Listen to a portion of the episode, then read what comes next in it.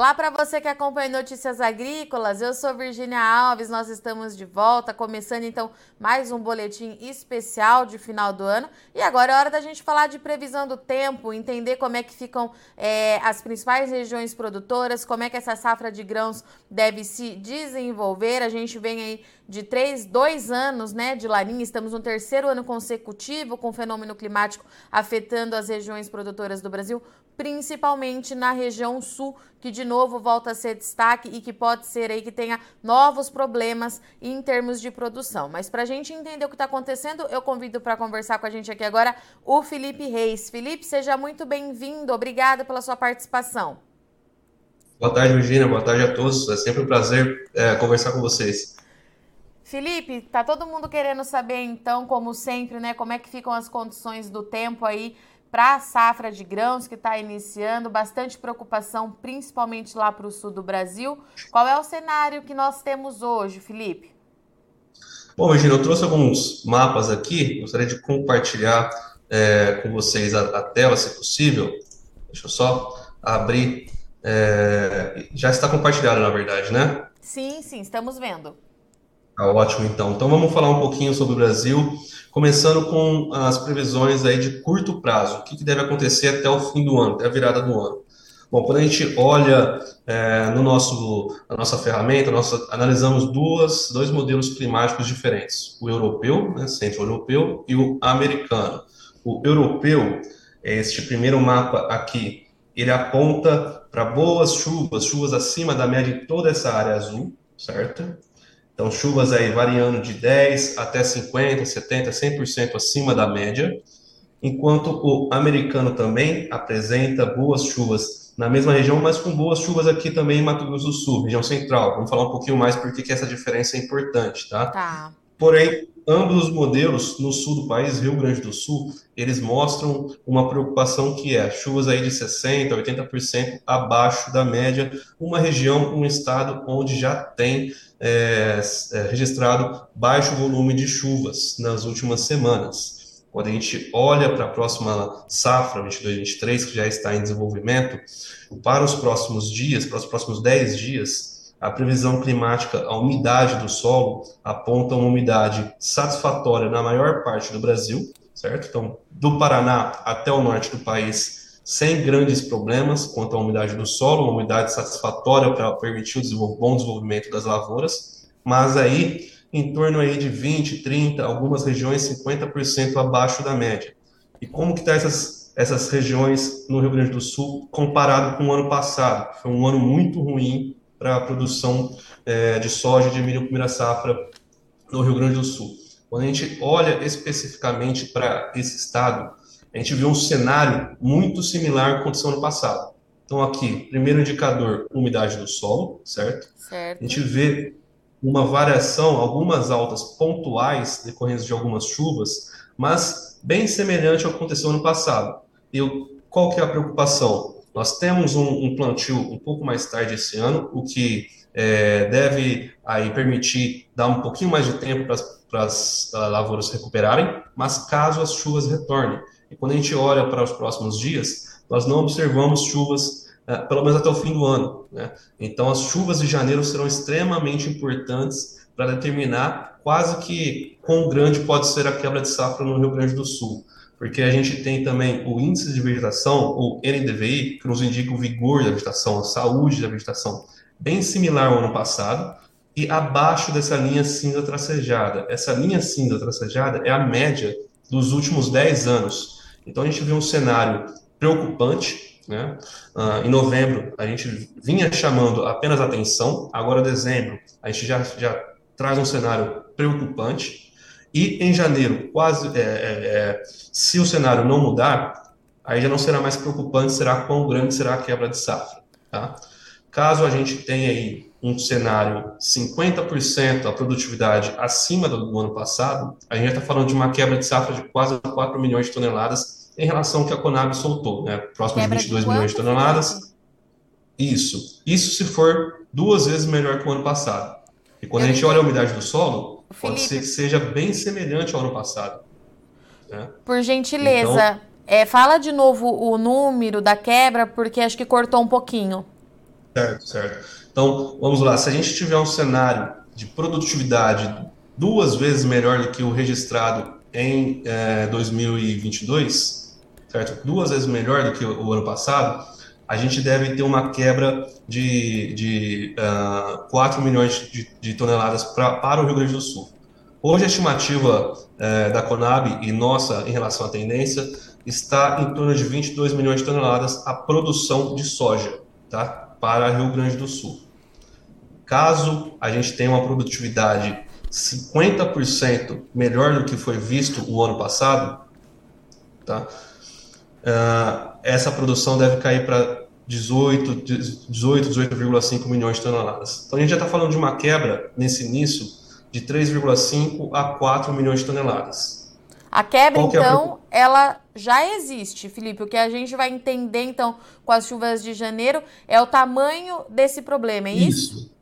Isso, isso. Tá. Se a gente tiver uma quebra semelhante à do ano passado, aí nós estaremos falando em uma produção abaixo de 15 milhões de toneladas. Tá? Isso para soja. Abaixo de para soja, para soja. Tá? Essa é a nossa primeira estimativa para o Rio Grande do Sul. Então, a volta das chuvas serão muito importantes para esse estado em específico. Tá? O lado positivo é que se no ano passado a gente teve uma quebra muito intensa por causa do sul, foi por causa da região sul inteira, mais Mato Grosso do Sul. Tá? Tá. Quando a gente olha este ano, a produtividade deve ficar é, bem próxima do esperado para o Paraná, que é um grande produtor, tá? e com, é, é, de uma maneira geral para, para todo o centro-oeste, com exceção de uma região em específico aqui no Mato Grosso do Sul, que é onde a gente já observa uma seca não tão intensa quanto a do ano passado, mas ainda assim uh, que pode trazer um certo prejuízo. Se a gente observar a umidade do solo, de novo, essa linha tracejada cinza é a média dos últimos 10 anos, a gente já observa uma, uma umidade do solo pior do que o ano passado, e essa alta para os próximos dias deve ser apenas pontual, caindo novamente nos últimos dias do ano, certo? Então, caso a gente não tenha alguma é, é, boas chuvas em janeiro, a gente pode esperar também uma redução da produtividade para a região central do Mato Grosso do Sul. Então, preocupante no Rio Grande do Sul, uma atenção para algumas regiões Mato Grosso do Sul, porém, nas demais regiões é, do país, nós temos boas condições. A gente juntar todo o centro-oeste, por exemplo, a gente tem uma boa perspectiva para os próximos dias, certo? Embora novembro tenha ocorrido é, baixa precipitação, as chuvas voltaram em dezembro. Então, por isso que a gente observa essa alta significante aqui da umidade do solo e deve continuar aumentando no, no curto prazo. Essa é a boa notícia, né? E se o NDVI está abaixo do ano passado, patamar menor do que no passado, ela ao menos está acima da média e pode ganhar até uma força com o aumento da umidade do solo no curto prazo. Tá? Então, por enquanto, nós temos uma situação é, desfavorável no Rio Grande do Sul, preocupante já, começando a chamar atenção na região central do Mato Grosso do Sul, mas não no sul. No sul do Mato Grosso do Sul, é até importante a gente é, fazer essa distinção, né, no sul do Mato Grosso do Sul, nós temos uma situação ok, sem problemas nenhum. A gente olha uma umidade do solo bem favorável e uma dinâmica muito boa do NDVI nos últimos dias, o que indica aí uma boa produtividade.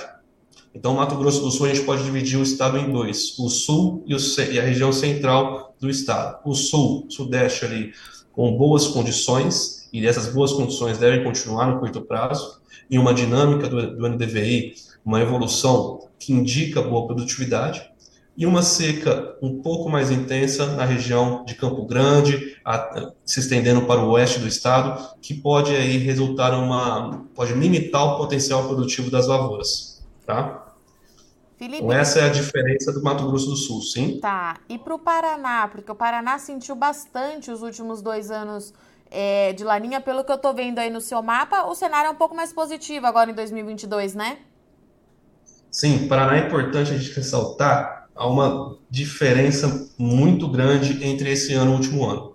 Tá? Então, bem é, é similar ao que a gente estava vendo aqui no sul, sudeste de Mato Grosso do Sul, nós vamos observar também para o Paraná. Quando a gente olha o Paraná, apesar da expectativa de baixa precipitação para a segunda quinzena de dezembro, a gente observar aqui as chuvas aí para essas próximas duas semanas vai ficar em torno de 50% a 70% abaixo da média.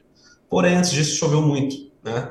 E essas altas precipitações aumentaram em muito a umidade do solo, como a gente pode ver aqui.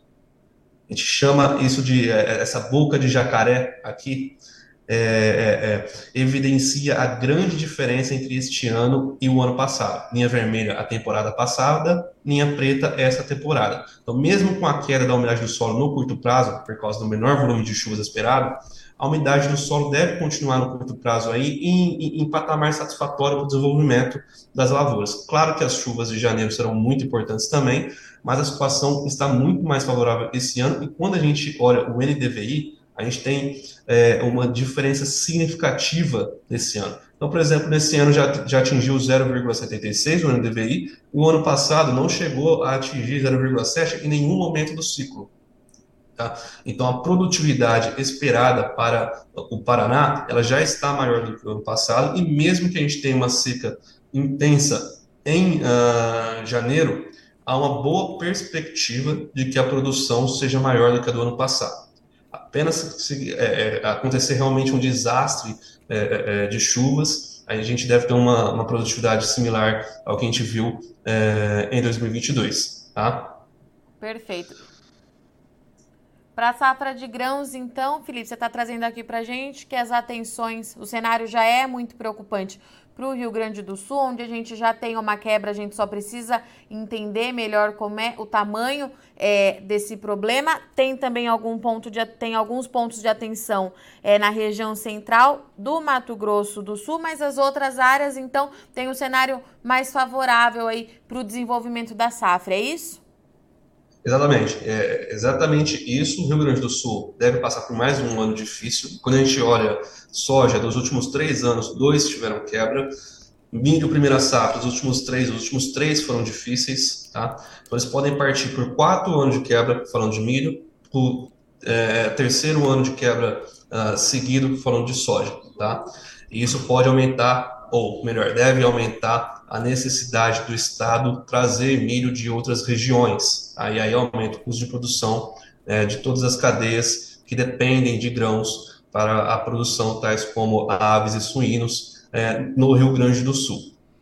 Felipe, certo? como é que fica a condição no Matopiba? Vamos aproveitar?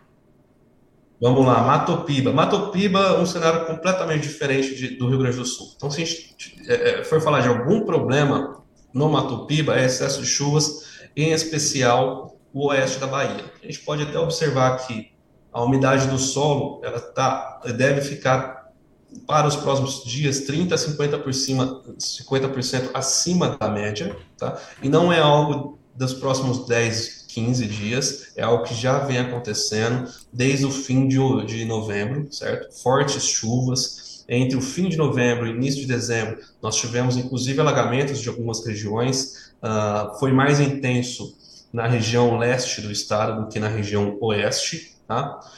A Matopiba, o plantio é um pouquinho depois de, da, comparado com o centro-oeste, né? é realizado um pouquinho depois. Então, para os produtores, eles podem ter, é, devem ter enfrentado, pelo menos parte dos produtores, problemas para realizar esse plantio, né?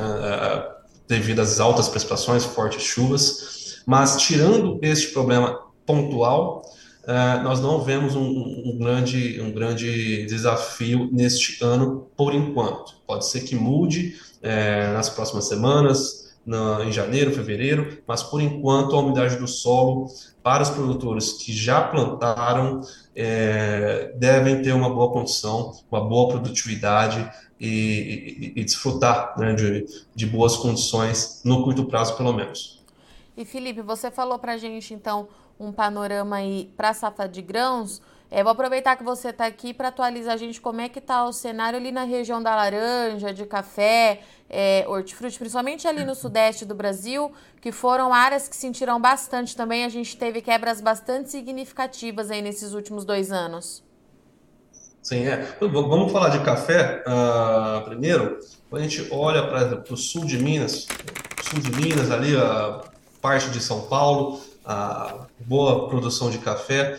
O que a gente tem no curto prazo, quando a gente olha, são chuvas é, próximo à média, e mesmo que for um pouco abaixo da média, em torno de 5, 10% abaixo da média, ou seja, deve chover aí até o fim do ano, um pouquinho, suficiente pelo menos para manter a umidade do solo 10, de, de, de 0 a 10% acima da média, condições satisfatórias para o desenvolvimento é, do café neste curto prazo. Tá? Difícil a gente falar em longo prazo, é, próximos dois, três meses, a gente sai de, do que é previsão para o que é tendência, e vamos falar daqui a pouquinho dessa uhum. diferença, o que a gente pode esperar para o primeiro trimestre de 2023, mas pelo menos para este curto prazo, para esse fim de ano, as condições devem continuar satisfatórias para a, a, região de café e também de laranja e de cana-de-açúcar, né?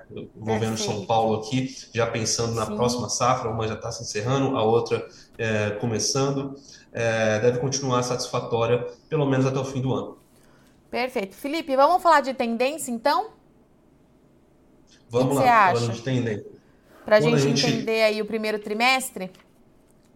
Certo. Quando a gente olha, primeiro vamos falar dessa diferença entre previsão é, e tendência. Previsão, é, a gente está falando de quantos milímetros, por exemplo, vai chover na próxima semana.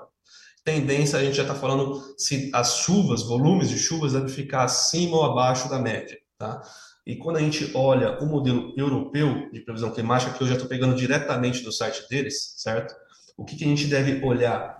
para os próximos três meses, ou seja, janeiro, fevereiro e março de 2023, ele traz chuvas próximo à média e até mesmo um pouquinho acima da média para todo o Brasil. Né? Para sul, sudeste, centro-oeste, com chuvas mais volumosas na região do Mato Piba, no norte e nordeste do país. Tá?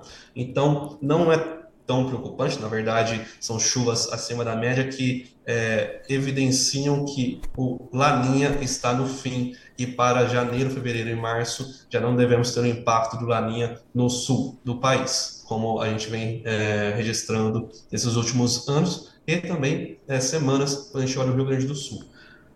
Uma, um ponto importante aqui, quando a gente olha o modelo americano, ele também aponta chuvas no norte e nordeste acima da média, mas com alguns bolsões de seca, né, em torno do São Paulo, Mato Grosso do Sul, pegando um pouquinho de Minas Gerais, também para os próximos três meses, janeiro, fevereiro e março do próximo ano.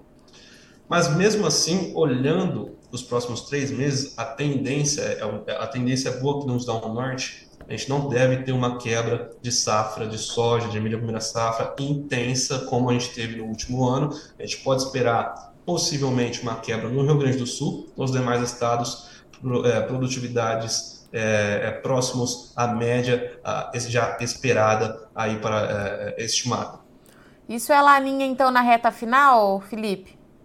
Exato. Quando a gente olha o Laninha, é, nós podemos olhar diferentes fontes. É, sempre quando tem uma fonte, eles têm uma metodologia, é, uma, um, uma capacidade de previsão, né?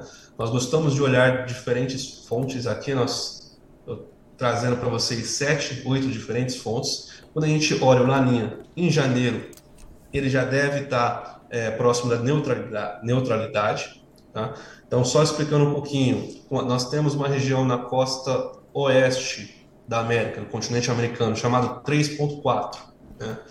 Quando as águas do Pacífico ficam, é, caem em torno de 1 grau Celsius, 0,8 graus abaixo da média, nós temos um laninha ativo.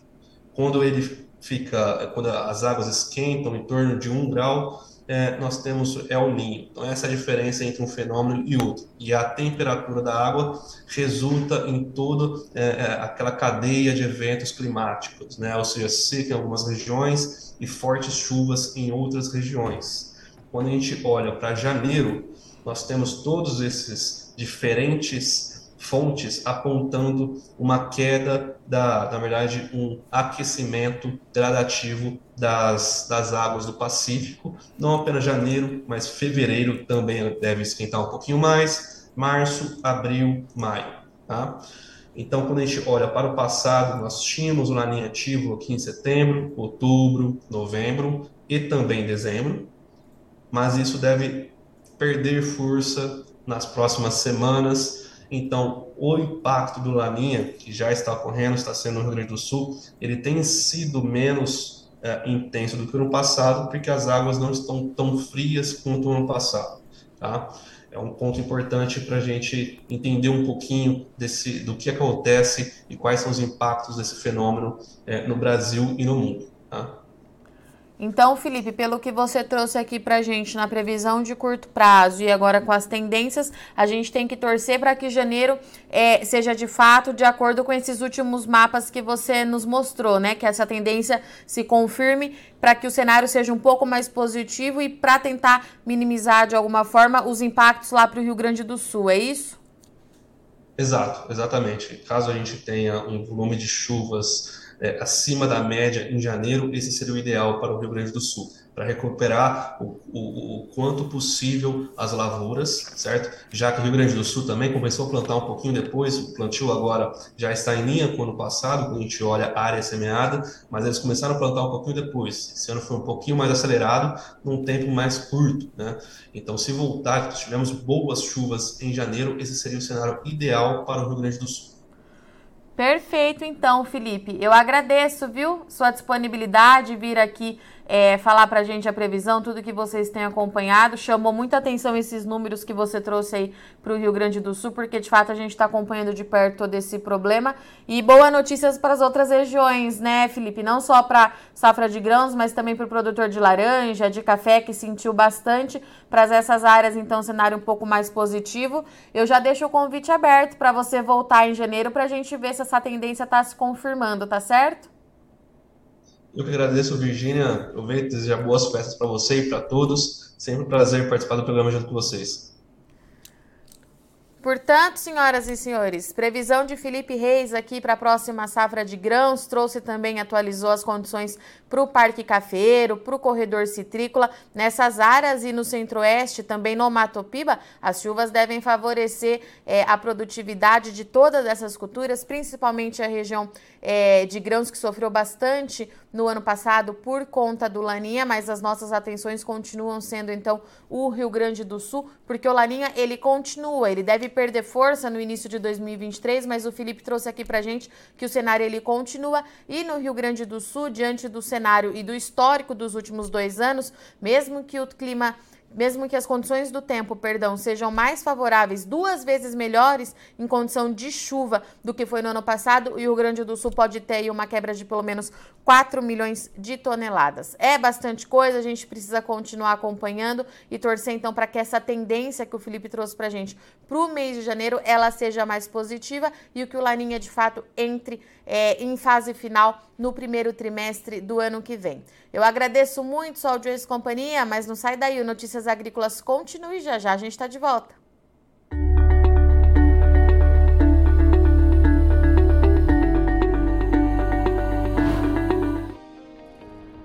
Se inscreva em nossas mídias sociais no Facebook Notícias Agrícolas, no Instagram arroba Notícias Agrícolas e no nosso Twitter arroba Notiagre. E para não perder nenhum vídeo, não se esqueça de nos acompanhar no YouTube e na Twitch Notícias Agrícolas Oficial.